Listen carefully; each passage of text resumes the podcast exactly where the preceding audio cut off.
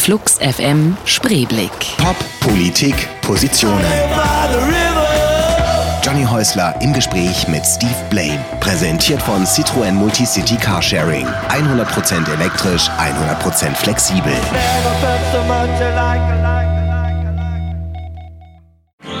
Vom Tellerwäscher zum TV-Star. So könnte man seinen Werdegang durchaus beschreiben. Jahrelang ist Steve Blame das Gesicht der MTV News. Jeder, der zwischen 1987 und 1994 ferngesehen hat, dürfte den Engländer kennen. Nach seiner Zeit bei MTV baut Blame den Konkurrenzsender Viva 2 mit auf. Madonna, Joe Cocker, ACDC, Duran Duran oder Bob Geldof. Kaum ein Star oder eine berühmte Band, die Steve Blame in dieser Zeit nicht vor dem Mikro hatte.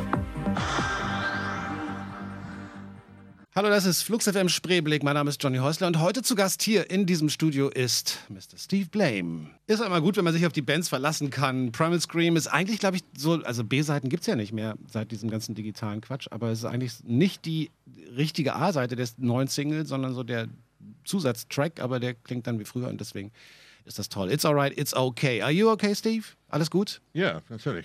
Natürlich. Das Wetter wird langsam besser, oder? Es hilft für die Laune. Wir Ja, aber ich bin Fenster offen. Engländer. Es muss kalt sein. Ich will den Winter wieder haben. Aber es ist doch nicht, Nee, was man wirklich will. Das ist doch Quatsch. Außerdem regnet es doch angeblich in England gar nicht so viel, wie alle immer behaupten. Doch. Wann warst du in England? Das letzte es regnet Mal immer. Ja, vor zwei Jahren, zweieinhalb. Ja, ja, okay. Aber seitdem ist es jeden Tag. Seitdem hat es immer geregnet. Hatte ich das Glück, diese wenigen regenfreien Tage zu erleben. Ich äh, bin wahrscheinlich der acht Milliardste in meiner Altersklasse, der dir das sagt, wie sehr ich mit den MTV News aufgewachsen bin, äh, zu den Zeiten, als MTV noch Musik gespielt hat. Und ähm, also, äh, ähm, ja, deswegen ganz toll, dass du hier in der Sendung bist. Und äh, nervt dich das eigentlich, wenn die Leute dich immer wieder auf MTV ansprechen, obwohl du ja auch viele andere Sachen machst? Äh, nein, eine Weile hat das, ehrlich gesagt. Mhm. Äh, als ich meinen Untergang hatte, sozusagen, Okay. nach meiner Viva-Zeit in, in den 90er und habe diese schlechte Phase, hat das mir natürlich irritiert, weil meine Karriere war weg und es hat mich erinnert von irgendeiner tolle Zeit. Mhm. Und, äh, aber jetzt äh, nichts mehr. Ich glaube, ich, man kommt irgendwann darüber hinaus, deine eigene Vergangenheit, oder? Und das, das habe ich äh, längst gemacht. Und ist dann auch, Okay. dann hat man so eine Phase erreicht, wahrscheinlich, wo man auch wieder stolz drauf sein kann und sagen kann, alles super. Und Äh, Ja, ehrlich gesagt, ich glaube, es geht nicht um Stolz. Ich glaube, ja, ich habe was geschafft damals und Mhm. es ist alles okay und ich habe gar kein Problem damit. Ich glaube, das ist der Punkt. Ähm, wie ihr hört, werden wir dieses Interview auf Deutsch führen. Wir rutschen dann ins Englische, wenn es nötig ist, aber du sprichst hervorragend Deutsch. Was ganz ungewöhnlich Kannst ist, du ich Lehrer jetzt das mal. sagen? Weil gestern hat er mir gesagt, dass ich ein fauler Sau bin. Ach komm, wie lange, wie lange sprichst du jetzt Deutsch oder übst es? ähm, oh, ich, ich hatte Deutschunterricht, als ich nach Deutschland kam vor 15, 16 Jahren. Okay. Und äh, ehrlich gesagt, denn danach habe ich irgendwie fünf Jahre gar kein Deutsch gesprochen. Und dann wächst das langsam. Und dann in den letzten zwei Jahren habe ich wieder einen Deutschlehrer geholt, sozusagen. Und wir machen es zwei Stunden pro Woche. Und das, Ah. äh, es geht immer ein bisschen besser. Aber Naja, aber du sprichst ja fließend im Sinne von, du kannst offenbar deine Gedanken auf Deutsch ausdrücken. Du übersetzt nicht erst im Kopf und so, so nee, es nee, meine Gedanken sind total auf Deutsch. Ich bin eingedeutscht, würde ich sagen. Naja, ich habe neulich, äh, ich glaube, es ist ziemlich schwierig, äh, speziell für englischsprachige Menschen äh, hierzulande, weil alle so gerne Englisch sprechen dann. Also ich mache es auch gerne, weil man einfach sein eigenes Englisch dann wieder auffrischt. Wahrscheinlich geht es dir auch so, wenn man abends in der Kneipe Ich sitzt. Freunde, die. Ich, ich habe eine Beziehung mit einigen Freunden auf Englisch sozusagen. Mhm. Und ich habe dann äh, Freundschaften auf Deutsch. Es ist, und manchmal ist es sehr komisch, weil manchmal es gibt Leute, die so schlechte Englisch zu mir sprechen. Und mein Deutsch ist viel, viel besser. Die sprechen auf Englisch zu mir und ich spreche auf Deutsch zurück.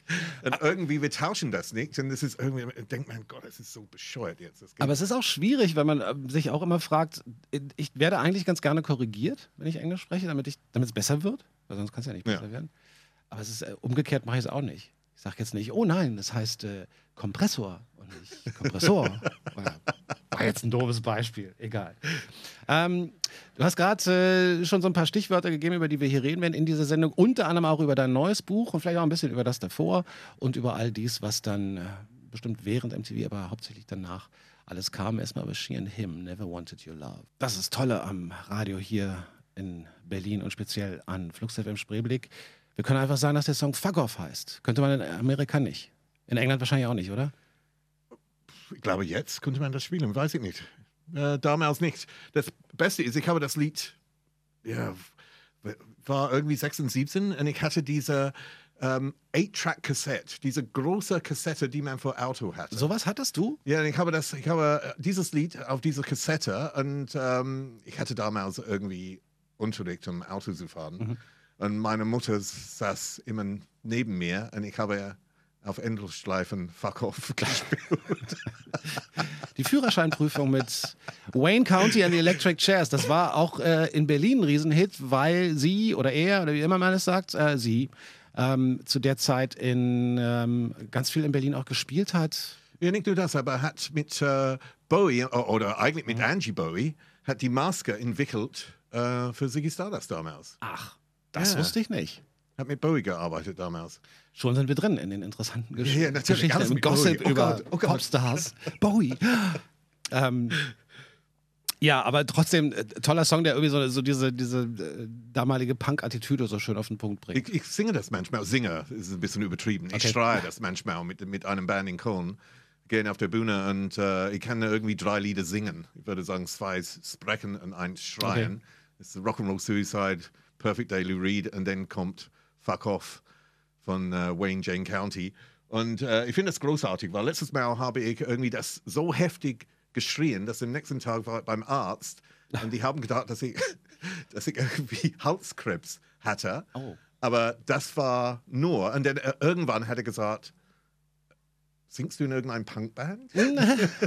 Ja, ah, das ist das. Sind Sie krank oder singen Sie in der Punkband? Ja. Das ist auch eine interessante Beides, Frage. Hatte ich danke. meinen Arzt noch nicht gefragt. ähm, okay, M MTV, da warst du, warst du das Gesicht der MTV News. Es gibt diesen legendären Opener immer. Hi, this is MTV News, my name is Steve Blame. Ich glaube, so war's. Ähm, und das waren, das muss man ja den jüngeren Zuhörerinnen und Zuhörern erklären, das waren dann schon, ähm, ja, war wie so eine Nachrichtensendung über Musiknachrichten. Gibt es heute gar nicht mehr in dieser Form. Nee, es ist echt, äh, echt schade. Aber ich muss auch sagen, dass am Anfang, es, es gab nichts vorher natürlich, als ich bei MTV angefangen hatte, ähm, mussten wir diese Ideen von Pop-News-Nachrichten entwickeln. Und äh, wir hatten überhaupt gar keine Ahnung. Die ersten Wochen haben wir uns gegenseitig interviewt und, und als Popstars. Wir haben irgendwie das gespielt. Und äh, haben auch damit mit Plattenfirmen gesprochen und so weiter, dass wir brauchen irgendeine Nachrichten, wir brauchen irgendwas von, von denen, haben die nichts geliefert. Aber über eine bestimmte Zeit, irgendwie sechs Monaten, dann hat das irgendwie an, angefangen zu funktionieren. Und äh, wir haben das total ernst präsentiert. Das war auch die Idee, wie ernste Genau. Nachrichten zu präsentieren. Das war auch das Tolle. Ja, und ich glaube, das war, das war eine sehr schlaue Idee, das zu machen. Weil wenn man das, wenn, wenn man das mit gar kein Herz und gar keine Leidenschaft macht, dann hätte das nicht funktionieren können, glaube ich. Ist denn so, äh, ich unterstelle dir jetzt mal so ein gewisses Fable für auch diesen Pop-Gossip. Tue ich einfach mal, du kannst dich wehren. Du kannst sagen, nein, interessiert mich gar nicht. Aber ist das was, was du behalten hast? Also, äh, Nee, bin, ich, glaube, es, ich glaube, es gibt einen, Unterschied zwischen Geschickten und, und Gossip.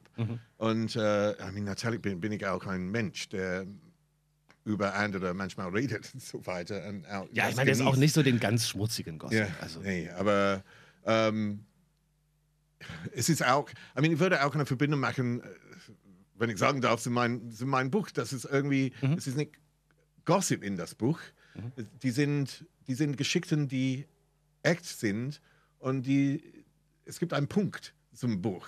Und ich glaube, deswegen ist es ein, ein Unterschied. Vielleicht denken die Leute anders, aber ich bin nicht interessiert, was Madonna zum Frühstück gegessen hat oder so Ja, weiter. das aber ich bin interessiert, was sie in, was in ihrem Leben bewegt hat und so, wei so weiter. Mhm. So, es gibt einen eine riesigen Unterschied zwischen Gossip und irgendwie Fakt, würde ich sagen. da werden wir auch gleich noch zu kommen zu dem Buch, weil da will ich ein bisschen länger drüber reden. Ähm, würde aber gerne noch, du hast gerade von deinem Untergang erzählt, oder wie hast du es ausgedrückt? Nach ja, dem Fernsehen? Untergang, ja. Ähm, nach meiner Viva-Zeit, weil als Bei ich MTV, kam, dann war ich Viva. Programmdirektor von Viva 2, Mhm.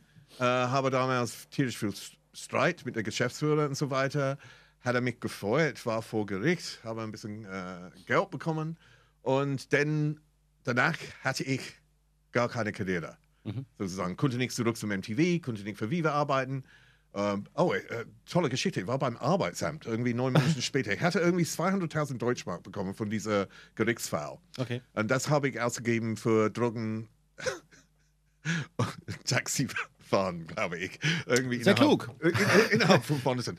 Irgendwie neun Monate später hatte ich gar kein Geld, konnte die Miete nicht bezahlen. Du hast Und, äh, 200.000 D-Mark verprasst in neun Monaten? Ja. Okay. Ja. Ich sage jeder, dass äh, eigentlich es wäre besser, mich heute nicht zu kennen, aber damals wäre es viel besser, weil ich sehr großzügig war. Zumindest in diesen neun Monaten. ja. Und ähm, ja, nach neun Monaten war ich ähm, ins, äh, oh, bei der Arbeitsamt. Und als ich da war, ich hatte eine Kappe an, weil ich habe mir gedacht, oh shit, das, das wäre ganz schlimm, wenn irgendjemand mich kennt. Äh, kennt. Und äh, irgendein Typ hat mir gesagt, hey, bist du nicht Steve Blame von MTV? Und ich sagte, ja, ich bin Steve Blame von MTV und wir drehen hier einen Beitrag über den Arbeitsamt. Ohne Drehteam natürlich. Und das Beste ist, das war ein bisschen wie Little Britain, dieses äh, Comedy-Show aus England. Und ähm, habe diese irgendwie nette Frau getroffen und sie sagt zu mir, saß am Computer, sie sagt zu mir, was machen Sie denn beruflich? Und dann habe ich gesagt, Program Director. Und Sie tippt das ein, kein Jobs. Und dann kommt irgendwie, muss, machen Sie noch? Und dann sagt, ja, Moderator, ah, kein Jobs. So, ja, bei der Arbeitsamt kann man nicht als äh, Program Director für Nee. für eins oder RTL irgendwie beworben, glaube ich. Nee, glaube ich auch nicht. Ähm, gleich nochmal weiter. Das ist erstmal ähm, The XX mit Florence and the Machine. You Got the Love. Einer meiner Lieblingssongs von Stevie Wonder. Higher Ground hast auch du mitgebracht, Steve. Ähm, insofern wahrscheinlich auch einer Ja. deiner Lieblings-Stevie Wonder-Songs. Nee, ich war ein riesiger Fan von Stevie Wonder. I mean, das äh, ist auch keine Geschichte von das Buch eigentlich. Das, ähm, ich war ein Fan von Stevie Wonder, als ich 15 und 16 war, mit Songs in the Key of Life. Das war mein Einstieg, sozusagen, in Stevie Wonder. Ich glaube, das war so eine Akzente Platte oder irgendwas. Stevie Wonder hat Tausende irgendwie gemacht. Und ich fand das irgendwie ganz großartig. Aber es gibt ein Lied äh, da drauf, Isn't She Lovely, aus Liebe gemacht. Und ähm, ich fand das sehr, sehr interessant. Und das war der Einstieg in meinem Buch, dieses äh, emotionale Vaseline, weil Das haben wir noch gar nicht gesagt. ja, nee, ich weiß, aber das, das passt total dazu. Und es ist sehr, finde das sehr, sehr interessant, weil ich war ein Fan von dieses Lied, als ich 15 war. Mein Vater war irgendwie ein Jahr vorher weg von, von meiner Mutter. Und ich habe das Lied aus, äh, auf Endlosschleife irgendwie gehört. Isn't she lovely, made from love, aus Liebe gemacht. Und ich habe mir immer gedacht, ich bin nicht aus Liebe gemacht, weil mein Vater, ich habe gar keine Beziehung eigentlich mein ganzes Leben zu meinem Vater. Und, äh, ich glaube, deswegen hat dieses Lied so eine Wirkung auf mich. Und obwohl heute würde ich sagen, dass High Ground ein viel besseres Lied ist, natürlich. Damals war das äh, äh, dieses Lied. Und ähm, als ich Research in, zum Stevie Wonder machte, habe ich auch herausgefunden, dass ähm, meiner Meinung nach Stevie Wonder hat das gleiche Gefühl, weil er war, er hat mit seiner Vater und Mutter gelebt, äh, bis er drei war. Und der Vater war sehr gewalttätig. Äh, hat die, äh, die Mutter hat immer ein Messer dabei und hat der Vater oft mit dem Messer erstochen oder gestochen oder wie heißt das? Nicht, nicht, Nach äh, gestochen, umgebracht, ja. aber und ähm, es war eine sehr schwere Beziehung. Und ich glaube, Stevie Wonder hat es geschrieben wegen seiner eigenen Tochter natürlich. Isn't she lovely made from love? Mhm. Aber ich glaube, der Grund, dass er wirklich das geschrieben hatte, weil er dachte, dass er nicht aus Liebe gemacht ist. Und ich habe immer diese Verbindung gefunden zwischen äh, meiner seelischen Hintergrund, würde ich sagen, und auch die seelische Hintergrund von, von den Künstlern. Und ich fand das sehr, sehr interessant. Es, vielleicht, es gibt eine Verbindung für jeder mit die Musik, die man hört an bestimmten Zeiten im Leben. Und Was deswegen dann- jetzt das Buch. so großartig macht. Hast du, du hast ja sehr viele große ähm, Namen getroffen, also natürlich die Menschen, nicht die Namen. Äh, aber war Stevie Wonder dabei? Ja, ja, ich habe Stevie Wonder in, äh, in Cannes äh, interviewt. Es war ein sehr ähm, interessantes Interview, weil wenn man ein Interview macht, guckt man in die Augen natürlich. Man versucht, irgendeine Verbindung zu machen zu- und, und diese Person, Person zu halten. Und man macht das mit den Augen. Aber natürlich mit Stevie, plötzlich sitzt man da und denkt, oh shit, Schwierig. es blinkt, Ja. ja. es funktioniert nicht.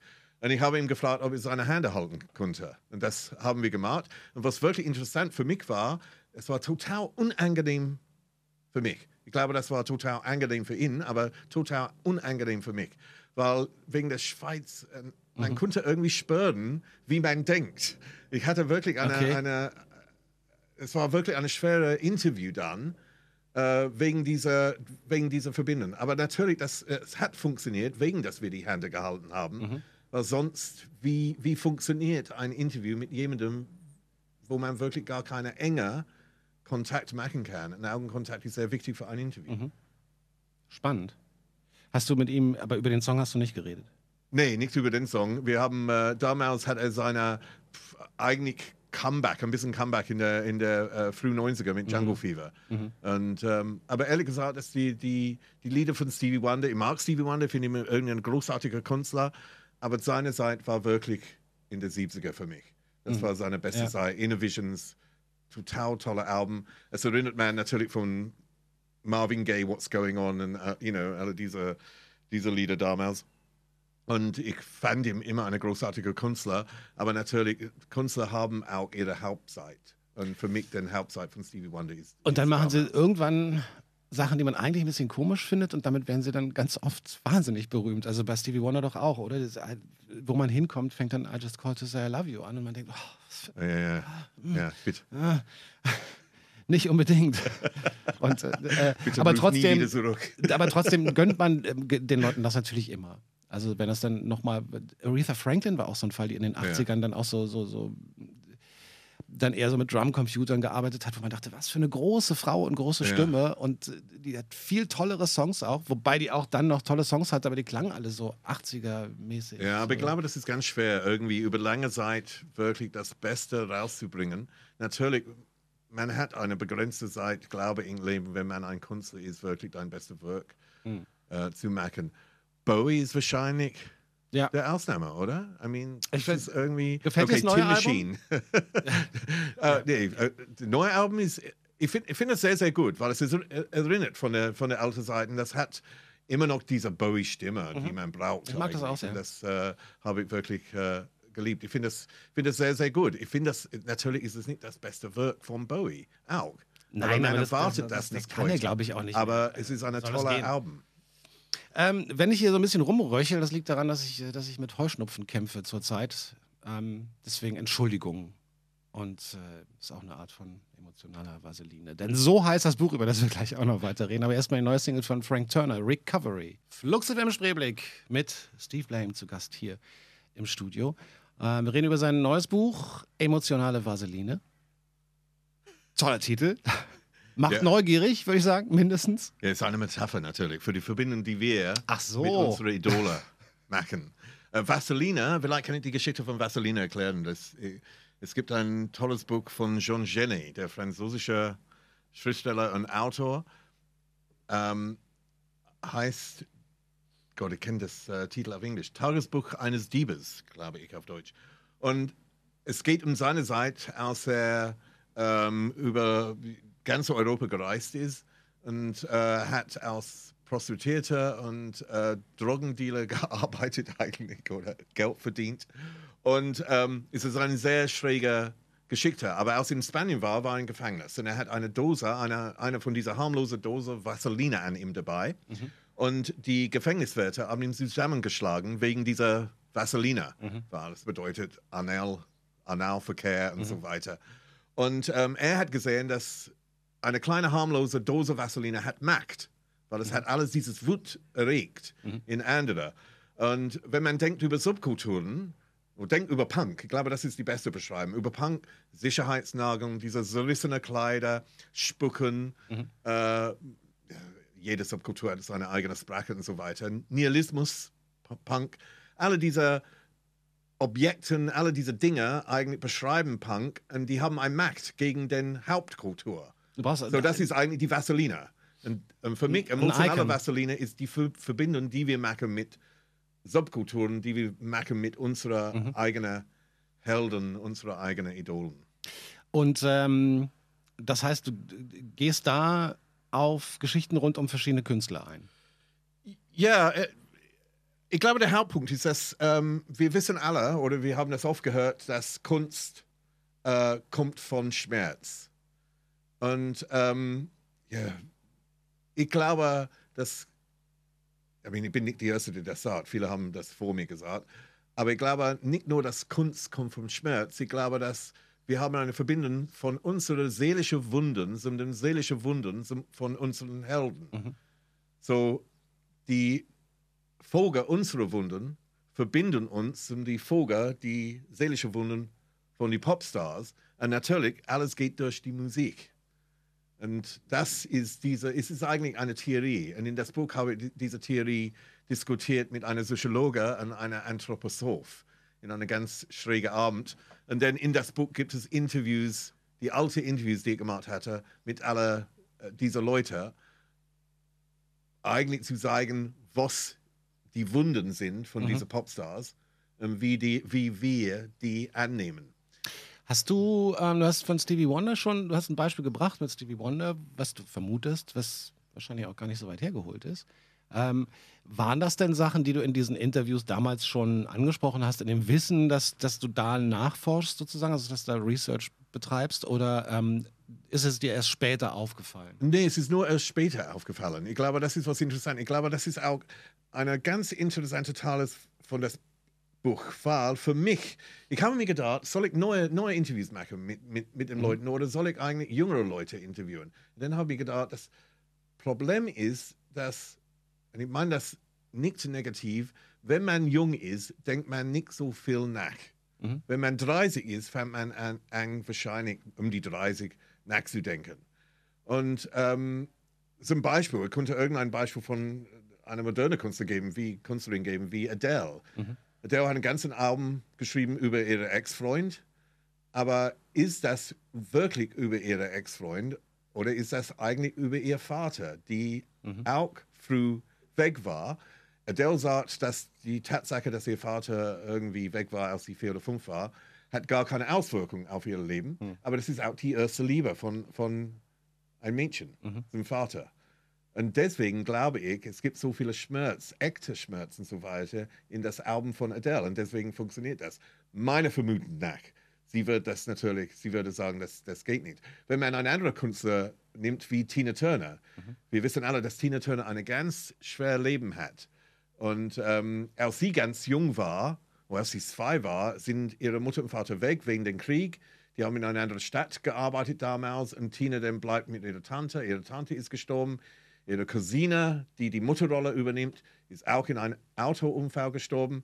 Die Mutter und Vater kommen zurück. Als Tina zehn war, kommt sie von der Schule und die Mutter war nicht mit mehr da. Und irgendwann hat die Mutter dann Tina geholt nach St. Louis, hat Ike Turner getroffen und er war ein gewalttätiger Typ. Tina war auf dem Krankenhaus wegen Ike Turner. Das ist eine ganz schlimme Geschichte. Und am Ende, sie bleibt nur mit ihrer eigenen Namen. Und was war der größte Hit von Tina Turner? Solo-Karriere-Hit von Tina Turner? What's Love Got to Do with It? Ihr ganzes Leben ist die Suche nach Liebe, hat man das Gefühl. Weil sie hat geschrieben in ihrer Autobiografie in, äh, in den 80ern, sie war damals 45, 46 und schreibt sie, dass sie hat gar keine Liebe in ihrem Leben äh, erfahren. Nicht von ihren Eltern und nicht von einem Mann. Und das fand ich total tragisch. Und ich habe mir gedacht, deswegen ver verkörpert Tina diese Idee von What's Love Got to Do with It. Deswegen nehmen wir das so ernst an. Und das habe ich gesehen bei vielen Künstlern. Das ist irgendwie eine, eine ganz enge Verbindung zwischen ihrem Schmerz, ihrer Musik. Und dann natürlich, ich habe mich als Beispiel benutzt, um zu zeigen, dass es gibt auch der andere Teil. Für die Leute, die das Buch lesen, müssen sie auch, glaube ich, darüber nachdenken, ob es eine Verbindung gibt Klar. zu ihrer eigenen Musik. Das kann ich nicht sagen.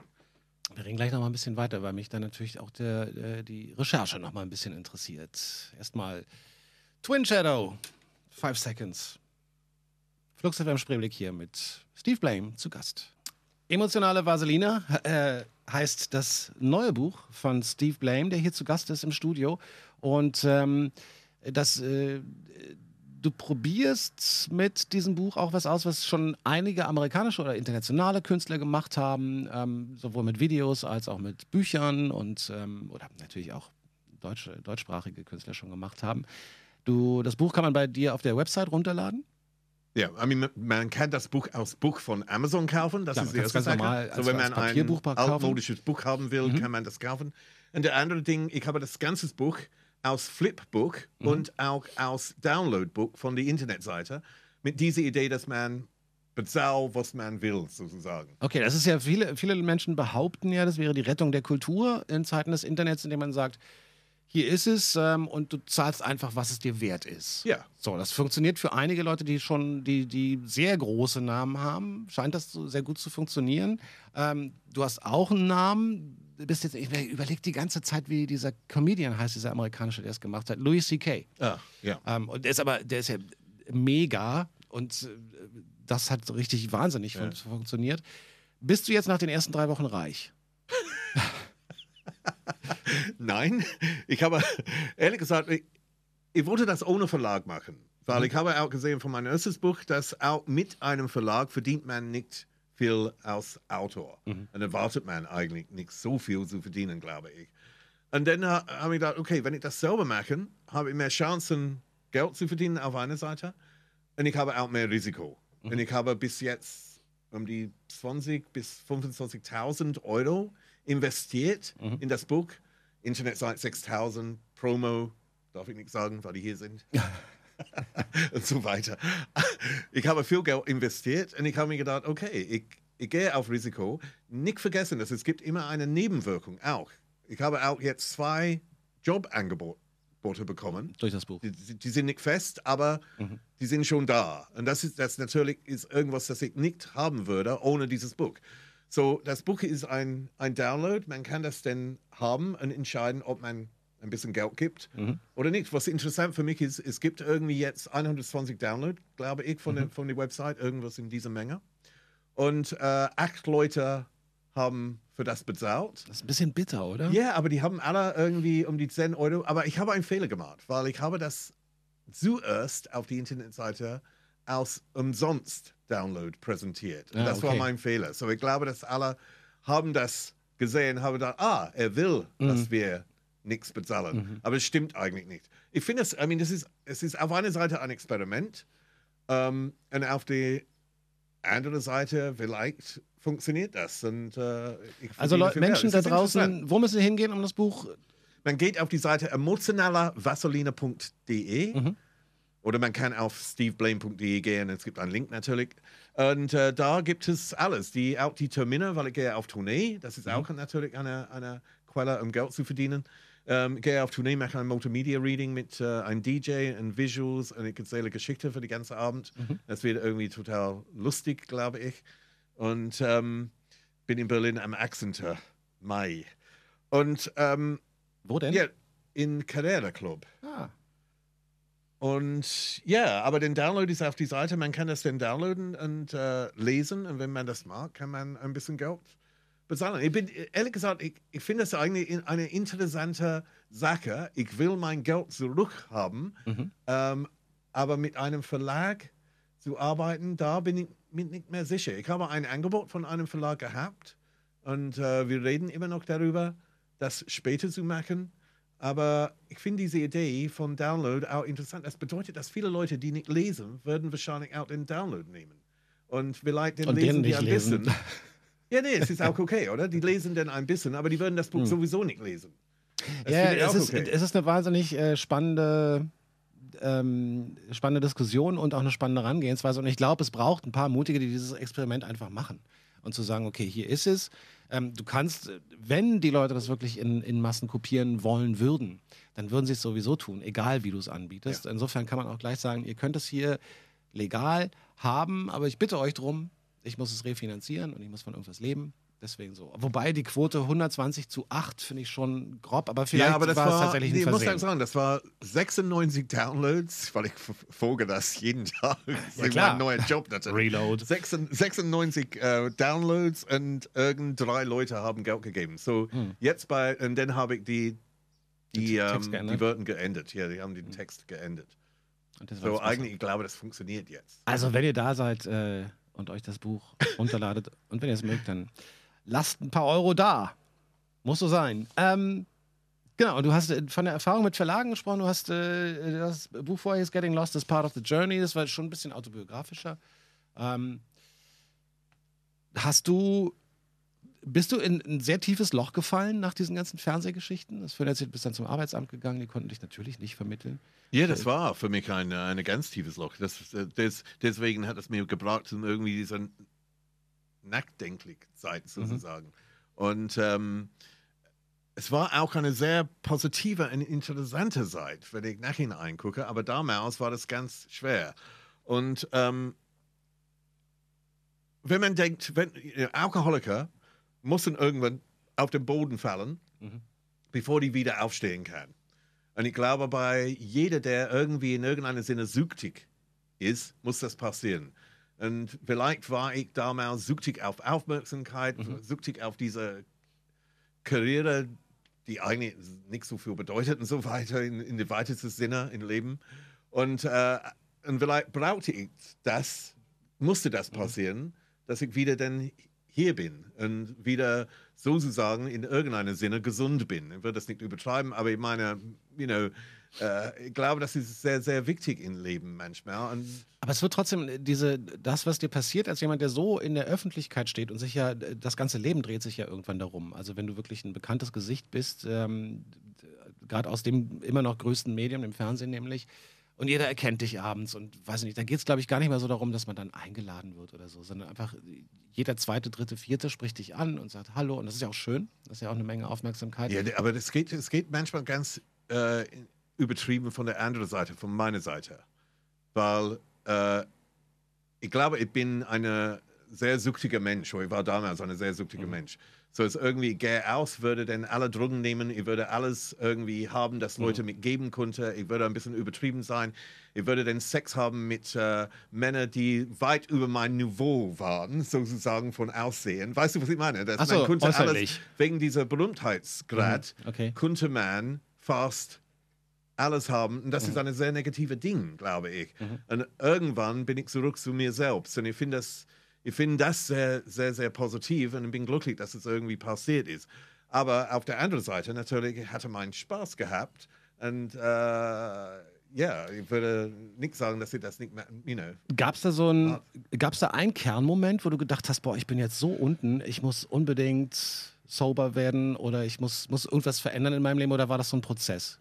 Es war eigentlich ein Prozess von vielen Momenten. Mhm. Aber ich bin you know, ein paar Mal aufgewacht auf einer Wiese in Köln, in äh, irgendwie zwei Uhr nachmittags, irgendwie mittel der Stadt, äh, wo die Leute einkaufen gehen. Und ich bin irgendwie da seit irgendwie sieben Uhr morgens, lag ich irgendwie auf einer Wiese, total high und betrunken und so weiter. Und ähm, viele Dinge sind in, passiert, bis ich einen Moment erreicht hatte, wo ich habe mir gedacht, okay, wenn ich jetzt mich nicht ändern, wird es vorbei. Ich glaube, das war der, das war der, der Moment, aber es war viele Momente. Bis, bis ich dieses Punkt erreicht hatte. Aber es ist ja auch so ein Stück, also ist, einerseits ist es was Hedonistisches, wie du gesagt hast, ich kann jetzt alle Typen haben, die ich will, oder ich kann Geld, äh, alles mögliche, Autos, was weiß ich, was einen interessiert dann. Aber ein anderer Teil ist ja schon auch so ein selbstzerstörerischer Prozess, oder? Also nicht, nicht nur, dass der sowieso stattfindet durch verschiedenste Substanzen, sondern so ein bisschen will man das auch, oder? Ja, es war ein selbstzerstörerischer Prozess, natürlich. Ich, aber ich glaube, viele Leute, die ähm, I mean, wir waren in irgendeiner Sinne Popstars ohne, mhm. ohne den Konto mhm. zu haben. Oder? Weil wir waren mhm. auf MTV, wir waren irgendwie es gibt einen Vergleich zwischen die Popstars und uns auf MTV.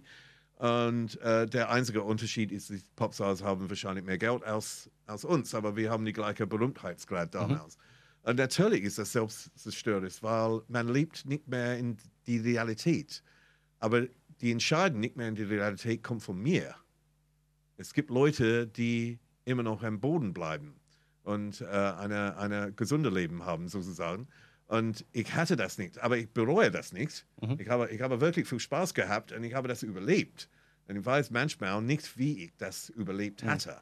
Aber ich habe das überlebt und ich bin immer noch sozusagen auch psychisch gesund. So, das ist, das ist für mich ist ein, ein Plus, dass ich das äh, äh gemacht hatte.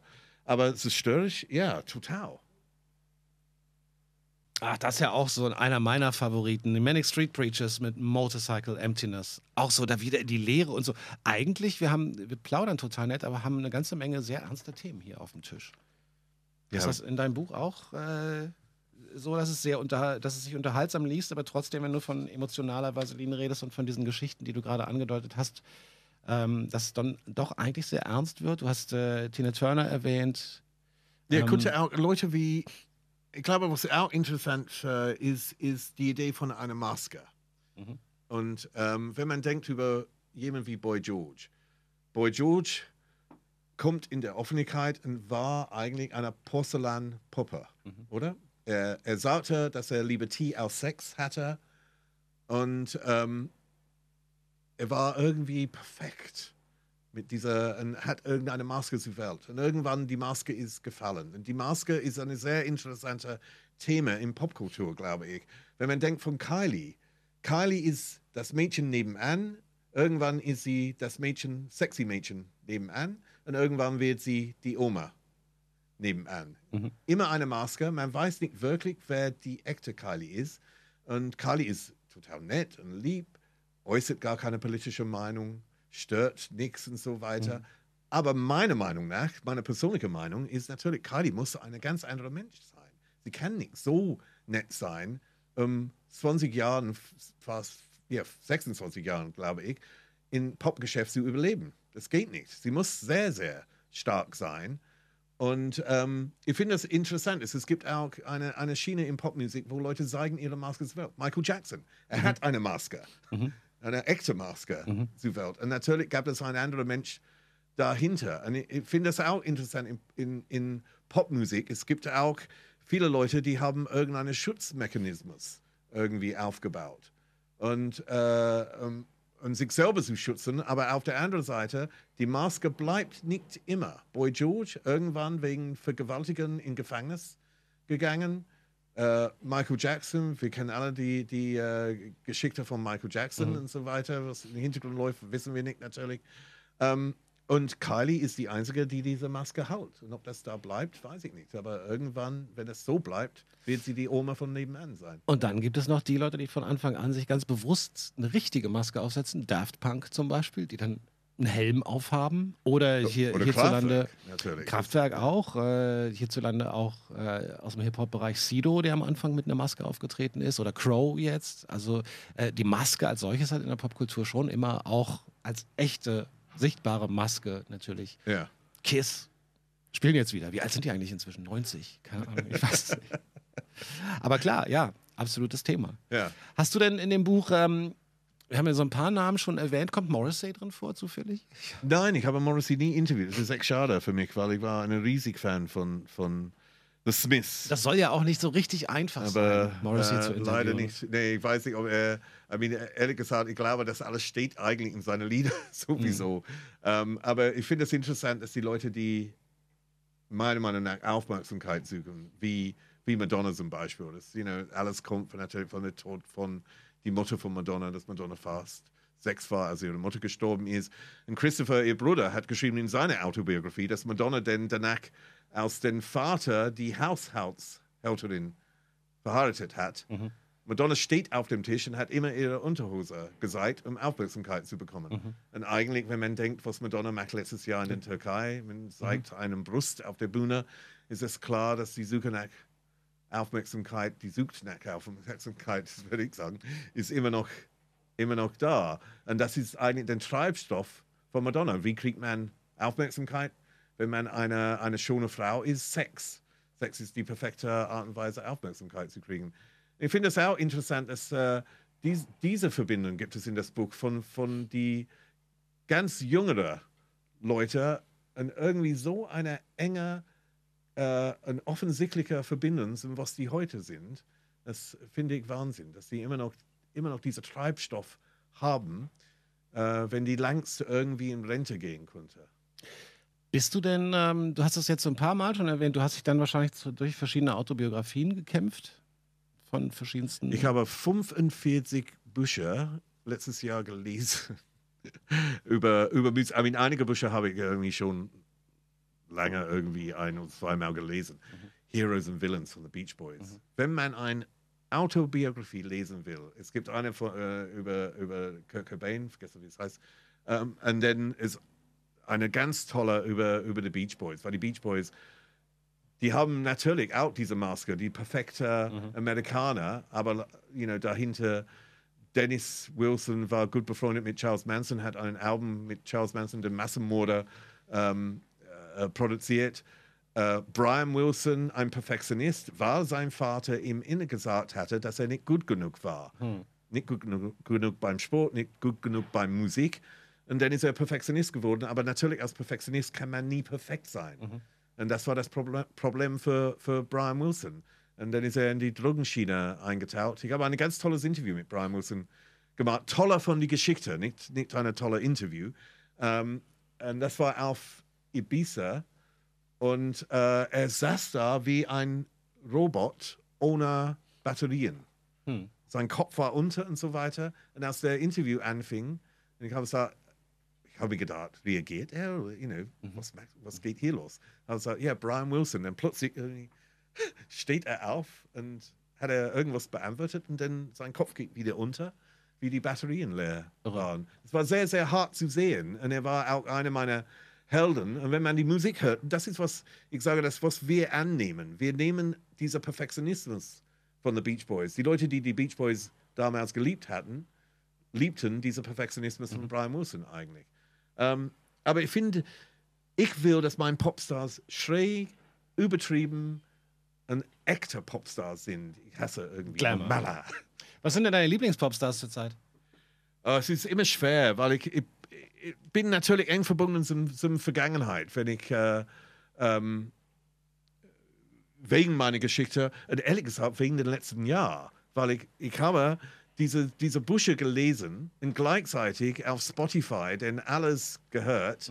Und ich habe auch neue Sachen entdeckt. Leider gibt es gar keinen Rolling Stones und Beatles beim Spotify, glaube ich immer noch. Aber äh, letztes Jahr gab es nicht. Aber ähm, und ich habe dann neue Dinge inzwischen entdeckt, die ich gar keine äh, Verbindung vorher hatte. Zum Beispiel The Rolling Stones. Und dann habe ich irgendwann Cocksucker Blues gehört und habe mir gedacht, wow, was für ein Lied ist das? Diese Emotionen in das Lied, dieser Ärger. Weil die, die haben das Lied geschrieben wegen dem Plattenvertrag damals mit Decker, weil die mussten einen Plattenvertrag erfüllen, wollten das nicht. Und die haben ein Lied geschrieben, das man nicht veröffentlichen können. Nur in Deutschland. Sag was für Deutschland, oder? Deutschland ist der lib liberalste Land der Welt. Ja, oder wir sprachen damals am schlechtesten Englisch auf der ganzen Welt. Kann auch sein. Ich wusste nicht, was Cocksucker bedeutet. Ich vermute eher, ehrlich gesagt, Letzteres, weil wir haben auch schon eine Zensurgeschichte. Aber es ist was anderes. ähm, It's Too Late passt irgendwie. Wild Bell. Und noch so ein wahnsinniger Klassiker. What's Going On? Marvin Gaye. Ah, Oh. Ah. oh. Es ist, I mean, es ist Wahnsinn, der Lied, oder? Ja. Alles von Marvin Gaye. Und ähm, auch natürlich eine sehr tragische Geschichte von in, in seinem Leben. Aber kommt manchmal. Wahnsinn, oder wenn man das mal Lieder, alles so oder? zusammen. Ja. Ich weiß auch immer nicht, ich glaube, dass das äh, Leid ganz großartige Kunst hervorbringen kann. Es ist leider nicht so, dass alle Menschen, die leiden, äh, Künstler nee, nee, werden. das muss, man muss eine Veranlagung natürlich zu Kreativität haben, Ja. sonst geht das nicht. Das ist nicht das. Und das ist auch know, nicht jeder tolle Künstler hat gelitten, aber wenn man sich äh, diese ganzen Geschichten, wenn man die dann so gebündelt hat, irgendwie, dann denkt man schon so, wow, die hatten schon auch echt eine harte, harte Geschichte. Ja, ja, und ich finde, das äh, ist auch Leute, dass man nicht erwartet, irgendwie eine schwere Geschichte hinter sich zu haben, Mhm. wie Elton John zum Beispiel. Als Elton John 2 war, ist sein Vater äh, nach Basra in Irak gegangen. Äh, damals gab es auch die Engländer, weil wir lieben Krieg. damals gibt es auch die Engländer in Irak. Und sein Vater war da irgendwie ein paar Jahre basiert, kommt zurück, hat eine andere Frau getroffen, ich glaube drei Kinder gehabt und plötzlich war Elton nicht mehr ähm, dieses König auf dem Thron, wie die erste Kind ist immer dieser König auf dem Thron sozusagen. Er war denn, er hat dann äh, andere Geschwister und hat gar keinen Kontakt zu seinem seinen Vater und brauchte auch dann Aufmerksamkeit. Aber Elton hat andere Probleme, meiner Meinung nach. Und das war, später kommt diese Probleme mit seinen Haaren. Das hat eine riesige Rolle gespielt, weil er, er war zusammen mit seinem Manager, war homosexuell oder ist homosexuell, ist in einer Zeit geboren, 20 Jahren bevor es legal war, homosexuell zu sein. Das ist auch eine interessante Geschichte natürlich. Und auch mit die Haare war die erste fünf, sechs Platten von, von Elton John. Die, kannst du erinnern, die zweite, dieser bekannte Elton John, Elton John, war irgendwie ein Schwarzbild, fast ein Schwarzbild. In Elton in Schatten, so man das Gesicht nicht wirklich sieht. Dann kommt ähm, diese An Animationsbilder von Elton, Captain Fantastic, Ja. alle diese anderen Bilder. weil die wollten er nicht zeigen, weil die haben gedacht, dass, weil er nicht der typisch gut aussehende Popstar war, wahrscheinlich verkauft er gar keine Platte. Und ich glaube, das hat auch eine, eine Wirkung natürlich klar. auf ihn. Musste, musste sein. Auch seine Homosexualität in einer Zeit, wo es nicht legal war, hat eine Auswirkung. Äh, er muss das denn damals verstecken, obwohl er, er wohnte mit sein, zusammen mit seinem Manager. Ich finde es sehr interessant, dass es immer diese Geschichte im Hintergrund gibt und vielleicht beschreibt das gar kein Leben nicht in dem Sinne von Tina Turner oder irgendjemandem. Aber es hat eine, eine heftige Auswirkung auf sein Leben. Und dann auch nochmal die, äh, die Maske wieder in Form der, der Brillen, Ja, die dann auch kam. Also, die, als er dann tatsächlich in der Öffentlichkeit war, irgendwie immer Riesenbrillen. äh, Ja, ja weil, weil er sozusagen nicht gut aussieht und diese Aufmerksamkeit nicht kriegt, wegen wie er aussieht, dann kriegt er eine Aufmerksamkeit wegen seiner Kleider und seiner Brille. Das ist irgendwie das zu verstecken, ist, oder? Wenn man, man sieht das mit vielen Leuten, ich bin auch, ich habe auch ein bisschen Übergewicht, viele Leute, die Übergewicht haben, die Klischee ist, die tragen bunte Kleider. Und die bunte Kleider eigentlich sind da, um das Gewicht wahrscheinlich zu verstecken, meiner Meinung nach. Mag ich auch. Guck mal. Shit. Ja, dieses Blumenmuster. Nein. Kein Blumenmuster. Wo sind wir denn jetzt hier? BDI, genau. Das ist äh, die neue Band von wem von Oasis? Äh, Liam oder Noel? Liam, ne? Liam. Ja. Flick of the Finger. Interessante Nummer auf alle Fälle. Ja, und da sind wir nämlich bei den Beach Boys, wie sie kaum jemand kennt, der nicht Beach Boys ähm, Auskenner ist, nämlich auf Deutsch. In My Room. Die German Version. Und äh, ich finde es äh, ganz großartig. Ich, ich bin echt total baff, wie gut dein Deutsch ist. Das ist Echt? großartig. Ja. Oh Gott. Ich habe alles Wie gesagt, verstanden. du musst meinen Deutschlehrer sagen, weil er, denkt immer, dass ich ein fauler Sau bin. Ich Und, rufe den äh, gleich mal an. Ja, bitte, bitte. Nee, du brauchst ja nur sagen, dass du, dass du heute eine Stunde lang am Stück geübt hast. Zwei Stunden lang am Stück geübt hast. Insofern ähm, ist das ja, dann gibt es dann Pluspunkte mit so einem. Schreibt ihr auch Tests und so? Nee. Nee. Das, ich bin 54. Nee, ja, ich meine, kann, kann sein. Jetzt wieder Ich Zeugnisse alle halbe Jahre und so. Ach, nee, will man auch nicht normal, ne? So, das äh, Neubuch von Steve Blame heißt Emotionale Vaseline. Es gibt es ganz normal über die verschiedenen Kanäle zu kaufen. Äh, man kann es auch natürlich im Laden bestellen, wenn man will, also die Papierversion. Und wenn man die elektronische Version will, dann geht man zu ähm, emotionalevaseline.de oder über den äh, über steveblame.de und da findet man den Link. Und dann kann man das Buch in verschiedensten äh, digitalen Formaten runterladen und kann selber entscheiden, wie viel man dafür bezahlen möchte, was irgendwas sein sollte. Und komm zum Show. Das ist sehr wichtig. Und die Am findet statt 18. am 18. Mai, Mai. Ja, im Carrera. Club. Wie lange bist du dann auf Tour? Ähm, ja, fast äh, zwei Wochen. Ich bin gespannt, weil ich gehe auf Tour Tournee mit meinem Ex-Freund. Es ist auch ein Teil von das Buch. Als ich das Buch geschrieben hatte, irgendwie erkläre ich über meinen mein Freund und, äh, und während des Prozesses von das Buch habe ich irgendwie entschieden, dass er mein Ex-Freund ist. Hm. Du Und lachst. aber vorher Das haben wir, er ist auch DJ, so vorher haben wir auch entschieden, okay, wir gehen auf Tournee zusammen. so, so, komm und äh, sehe das, ja, wir würden irgendwie Klack zusammen haben. Es Das äh, könnte eine interessante Tournee werden, inklusive äh, viel Streitpotenzial oder auch vielleicht sogar viel emotionellem Potenzial. Und kein Vaseline. Das habe jetzt ich offen gelassen. Das überlasse ich dann euch auf Tour. Ähm, sag mal, abschließend aber noch die Frage: äh, Zieht's dich, also du hast ja so ein bisschen gesagt, irgendwie durch, durch das, was du jetzt machst, äh, gibt es dann auch wieder Angebote von äh, aus anderen Richtungen und so. Zieht's dich nicht vor die Kamera auch wieder? Nein, äh, pff, oh Gott. Ich würde, ich würde nix, ich würde nie, ich würde, ja, ich würde nie Nein sagen, Mhm. aber auf der anderen Seite, Fernsehen ist ganz anders geworden, oder? Was, was würde ich machen im Fernsehen? Das haben wir aber damals doch auch Brother? gesagt bei, bei MTV, Brother? dass wir sagen, ach, zum- Geh ich zum Dschungel? Was Nee, mag ich? Nee, nee, nee, das ist, was ich meine. Ich glaube, ja, vielleicht gibt es irgendeine nette Sache beim Arte oder ZDF Neo, dass ich irgend, irgendwann moderieren könnte. Aber nicht um jeden ist, Preis. Ich habe nicht dieses Treibstoff, die ich damals hatte, Okay. irgendwie vor der Kamera zu stehen, irgendwas zu machen. Ich schreibe viel, ich genieße meine, meine Leben, ich kriege äh, äh, genug Aufmerksamkeit heutzutage. Okay. Und ähm, ja, aber wenn irgendwas kommt, dann kommt es und wenn nicht, dann nicht. Das entscheiden wir dann. Beziehungsweise du. vielen Dank fürs Herkommen Danke sehr. und äh, viel Erfolg mit der emotionalen Vaseline. Tschüss. Ciao.